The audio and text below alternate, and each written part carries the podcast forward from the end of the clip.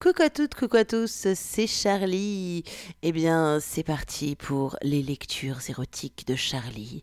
Et oui, le podcast consacré à la littérature érotique continue de plus belle. Alors cette semaine, c'est un livre un petit peu particulier que je vous présente, puisqu'il ne s'agit pas d'un roman érotique, ni d'une nouvelle érotique. C'est un livre qui parle d'érotisme, mais en fait c'est un livre de témoignages pas franchement à masturbatoire. Si vous écoutez ou que vous lisez de la littérature érotique pour vous exciter, moi, il m'a pas fait cet effet-là. Par contre, j'ai appris énormément de choses. Allez, le nom de ce livre, je vous le dis, c'est La tentation libertine de Rodolphe Foineau et c'est paru aux éditions La boîte à Pandore.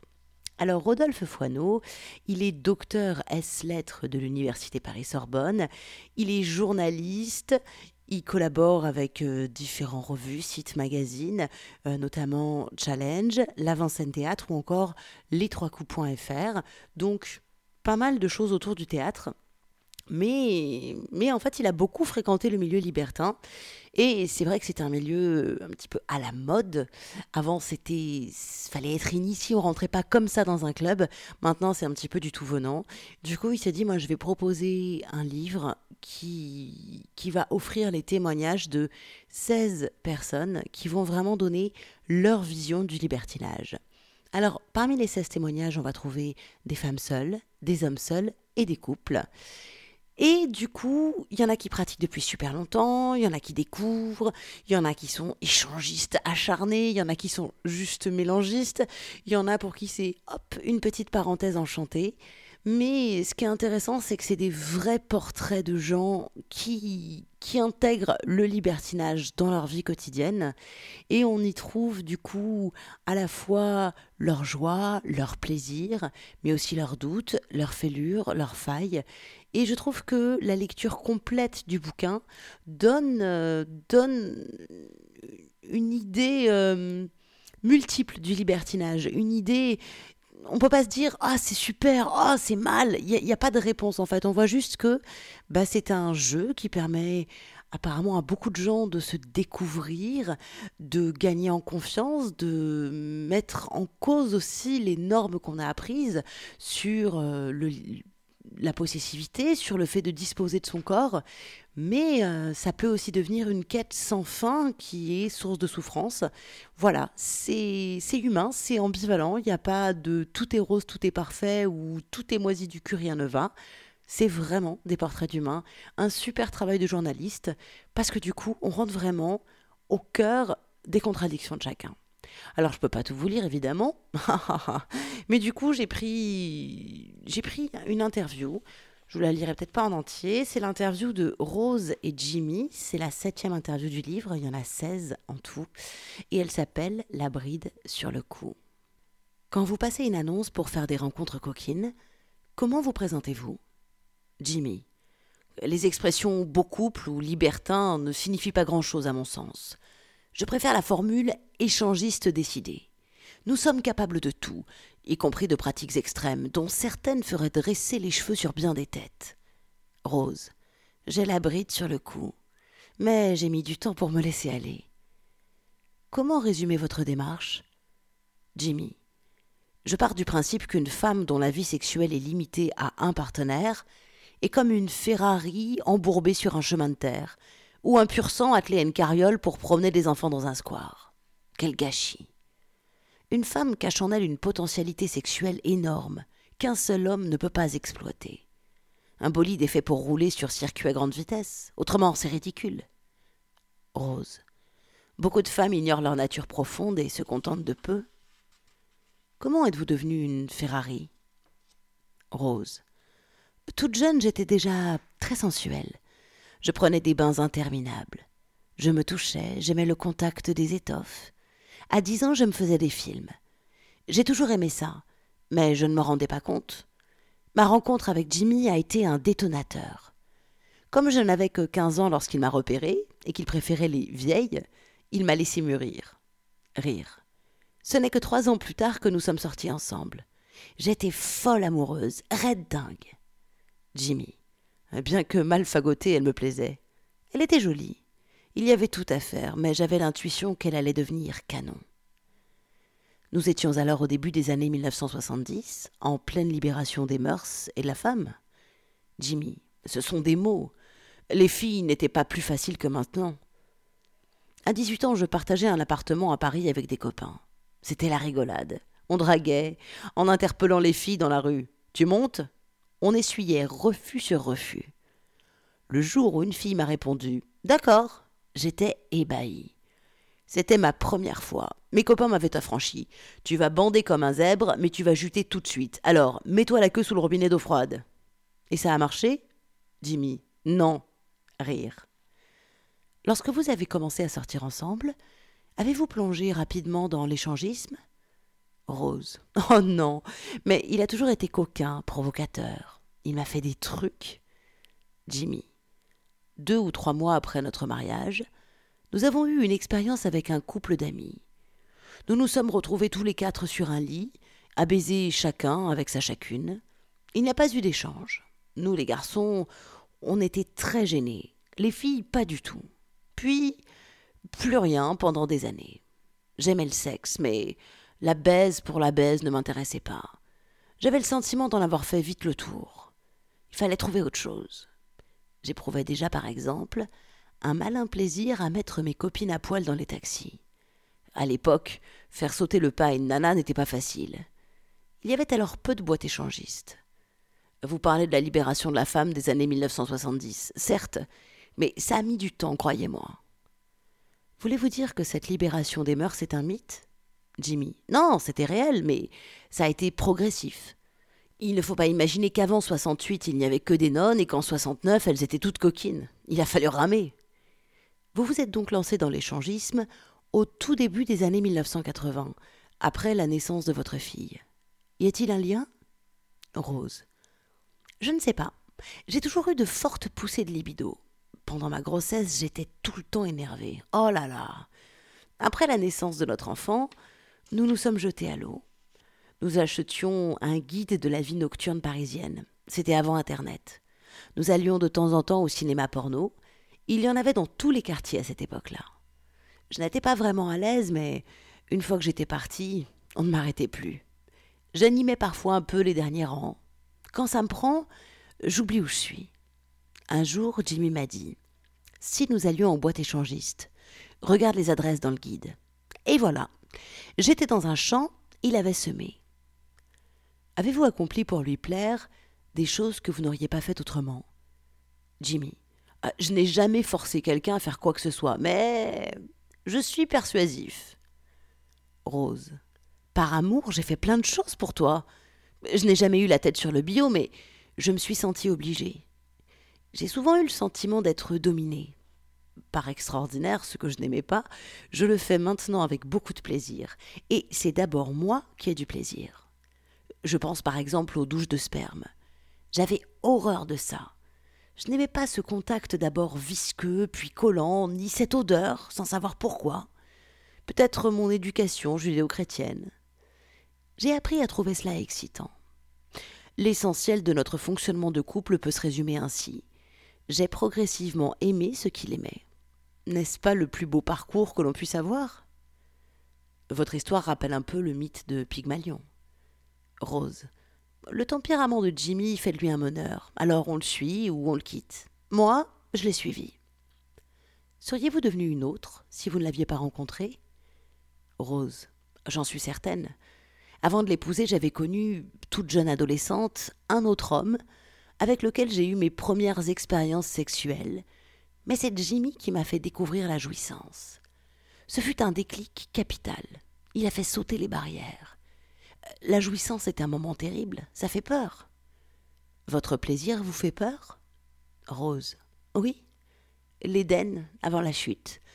Je me suis souvent dit si ma mère me voyait, où suis-je? Où cela va-t-il s'arrêter?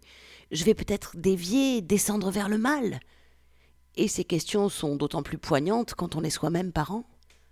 Le mal, dites-vous Selon quelle morale Rose on n'échappe pas au poids de l'éducation. Dans la culture judéo-chrétienne, on inculque à l'enfant ce qui est bien et ce qui ne l'est pas. Jimmy, nuance.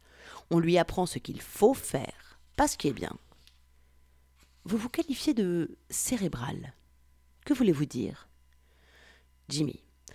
Le fantasme est plutôt l'apanage de l'homme, la femme ayant un mode de jouissance plus basique. Une femme peut avoir des orgasmes pendant une heure et demie avec dix hommes différents, tandis qu'un homme ne peut pas jouir pendant une telle durée. Donc, pour avoir du plaisir aussi longtemps, il doit élaborer une construction cérébrale. Sinon, ça retombe. Un mot peut suffire pour que je monte au septième ciel, ou que je descende aux enfers. Rose. Chez nous, c'est le corps qui répond. Chez l'homme, c'est la tête. Au contact de Jimmy, je suis devenue moi-même plus cérébrale. J'en ai besoin, sinon c'est toujours pareil. Vos comportements semblent souvent participer d'une problématique de domination. Jimmy. C'est vrai, je suis dominateur. Si l'on marche en groupe dans la campagne et que tout le monde, sauf moi, veut tourner à droite, on tourne à gauche. Un jour, nous avons rencontré un couple. La femme avait ses règles. Je lui ai retiré moi-même son tampon je l'ai fait pisser dessus et elle l'a bouffé. Une autre fois, alors que j'étais directif avec son épouse, un homme me met en garde en m'assurant que je n'obtiendrai rien d'elle de cette manière. Je l'ai conduite dans la salle de bain, je l'ai fait s'accroupir et uriner par terre. J'ai lancé Tu es une chienne Lèche. Elle s'est exécutée. De retour dans la pièce où était son mari, j'ai dit hypocritement T'as raison, y a rien à en tirer. Je manœuvre, je manipule. J'essaie de me corriger, mais c'est plus fort que moi. Vous avez construit le personnage de Rose, n'est-ce pas? Jimmy. Euh, non, je n'ai rien construit, c'est une découverte. Disons que je l'ai révélé. J'ai exploité le potentiel. Certes, mais si elle avait rencontré un autre homme, elle serait devenue une autre. Jimmy. si Mozart avait été placé derrière un canon, ça aurait été un drame. On lui a donné un clavecin, on connaît la suite. Et si Hitler avait été reçu à l'école des beaux-arts de Vienne, lorsqu'il voulait devenir peintre, on n'aurait peut-être pas eu la Deuxième Guerre mondiale. Il s'agit de découvrir sa nature, de devenir ce que l'on est, trouver ce pourquoi on est bon, ne pas passer à côté de sa vie. Mon seul talent a été de conduire Rose à faire ce qu'elle aimait sans le savoir. Vous rejoignez là l'un des poncifs majeurs de la littérature et du cinéma pornographique. La femme est une bête à jouir, et l'on se doit de le lui révéler. Jimmy. Bah, j'en conviens, mais c'est la vérité. Aujourd'hui, on n'a plus le droit d'appeler un chat un chat. Rose, vous avez mené un travail psychologique et physique sur vous-même. Rose. J'ai dû repousser mes tabous en me laissant aller au plaisir. Mais dès la première sortie en club, je n'ai eu aucun problème. J'aime ça. Nous avons dîné, j'ai sucé deux ou trois hommes à la fois, ce qui était nouveau pour moi. Puis, j'ai écarté les cuisses et les hommes se sont enchaînés.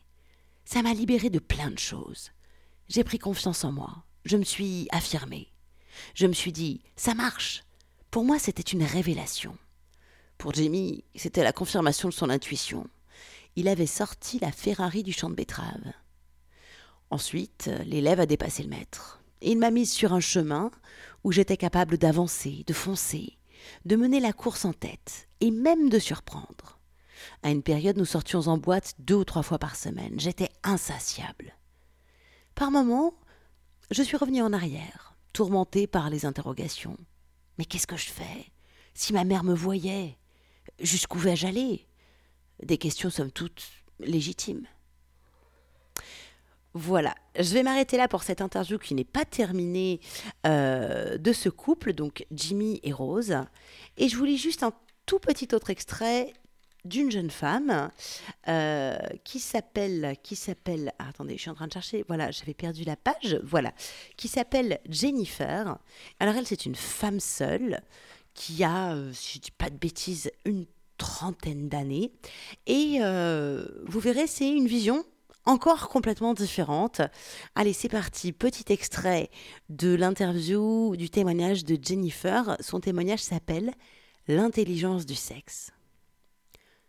Vous vous aventurez seul dans les clubs libertins depuis une dizaine d'années. En tant que femme, quel regard portez-vous sur ces lieux? Jennifer. Les clubs constituent pour moi des terrains de chasse. Je viens y choisir un homme. Je n'ai pas de programme, de fantasme défini que je reproduirai systématiquement. Plus il y a d'hommes, plus l'éventail de mes caprices est large. C'est l'aventure. La première fois j'avais 25 ans. Paris, au mois d'août. Tout le monde semblait parti en vacances. Avec une copine, nous nous embêtions. Nous avions soif de rencontres. Elle avait une petite expérience des clubs. Elle m'a entraîné au.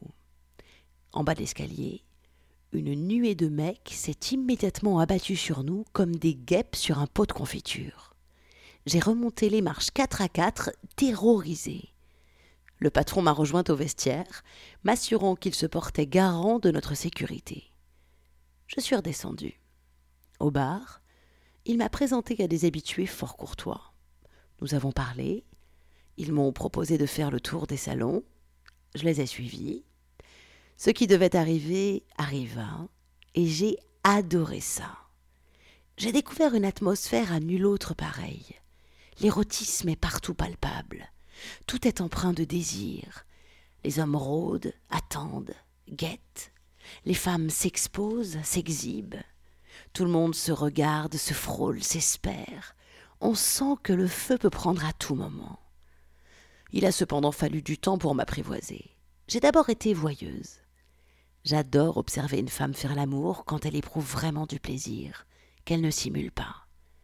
Je suis attentive à la moindre de ses réactions. Je tente de comprendre comment elle fonctionne. La voir jouir est un bonheur extraordinaire. J'essaye de percer le mystère de cette mécanique. C'est magique. Cela me subjugue. Ce n'est pas pour moi un jeu de miroir, je ne cherche pas à me retrouver en elle, je ne me projette pas. Peut-être que je me sens plutôt un peu homme à ce moment-là. En tout cas, je ne ressens alors aucun désir charnel. C'est un plaisir cérébral, une curiosité intellectuelle, une investigation psychologique. Un jour, une fille se caressait. Bien qu'elle ne fût pas très belle, Lorsqu'elle a joui, elle s'est révélée magnifique. Une animalité rayonnante peut constituer une forme de beauté. C'était puissant, violent, comme une force naturelle. Une autre à deux pas avait des airs de femme-chat. J'étais presque étonnée qu'elle parle, tellement elle tanguait avec son regard félin. Elle était incroyable. Je ne l'ai pas vue faire l'amour, juste flirter, avec une retenue d'autant plus inattendue qu'à quelques mètres, D'autres femmes gémissaient, défoncées avec une violence bestiale, écartelées, explosées, inondées. Vous menez littéralement une chasse à l'homme Filons la métaphore. Il y a la chasse à pied, à court, au furet, au faucon. Quelle technique privilégiez-vous? Jennifer. Malheureusement, je n'ai ni chien ni rabatteur. Ce serait assez amusant. Des observateurs qui, connaissant mes goûts, me rapporteraient le gibier. Il n'y a pas de schéma préétabli. Je revendique une liberté totale. J'ai gagné cette assurance petit à petit. Au départ, je n'étais pas suffisamment à l'aise pour aborder un homme de but en blanc. J'employais une méthode de drague timidement conventionnelle. Je faisais des sourires, j'attendais qu'il s'approche. J'étais assez passive. Maintenant, je suis plus directe. Je préfère plonger tout de suite. Les caresses d'un homme ont plus de chances de me séduire que sa conversation, du moins dans un premier temps. Quand j'ai décidé de me faire plaisir, je vais chercher le plaisir, littéralement. Cela se construit. Je suis une grande sensuelle, libérée, une épicurienne, bref, une libertine. Dans quel état d'esprit êtes-vous en entrant seule dans un club? Jennifer. Ça dépend. Je peux être dans une grande tension, un état d'excitation terrible. Souvent, j'ai faim d'homme. Mon ventre gronde, appelle. J'assume totalement ma libido, cette pulsion de vie. C'est un besoin charnel d'une force étonnante. Je suis animée par une envie furieuse de faire l'amour. Mais avec qui? C'est toute la question. Comment choisir? Je regarde autour de moi, je me tiens au bar, à l'affût, je guette, je cherche. C'est à la fois agréable et troublant. Je me demande qui est capable de combler mon attente, car je veux être assouvie. Que regardez-vous en premier chez un homme? Jennifer. J'essaye de percevoir intuitivement le désir qui l'anime. Je ne suis pas attachée à des critères physiques. Je tente de cerner ce qui se dégage de lui. J'ai cette chance de pouvoir désirer à peu près n'importe qui. à la réflexion, je suis incapable de dire ce qui me séduit chez un homme. Je fonctionne au feeling, je sens, instinctivement, bestialement. Vous arrive-t-il de vous tromper Jennifer? Oh, oui, il m'arrive d'être déçue. Et comme je suis mauvaise joueuse, la mésaventure m'agace vite, alors souvent je m'en vais. Dans la foulée, je tente ma chance dans un autre club. Longtemps, je suis allée en fin de parcours au avec la copine dont je parlais tout à l'heure pour nous finir. Le mot est exact. Comment réagissez-vous quand un homme vous dit non? Jennifer. Je ne me sens pas humiliée. Et puis, les hommes sont délicats. Aucun n'est jamais parti précipitamment en me tournant le dos. Ils sont plus subtils. Ils savent vous mettre gentiment dans les bras de quelqu'un d'autre. Quelle quête poursuivez-vous? Jennifer. Je peux être totalement pulsionnelle, disons que tarde, dans une logique vite prise, vite oubliée. Mais il m'arrive aussi d'avoir envie de laisser mon empreinte, de marquer, pour qu'on se souvienne de moi, même avec un homme que je ne reverrai jamais. Est-ce de la vanité ou le désir inconscient de construire une histoire?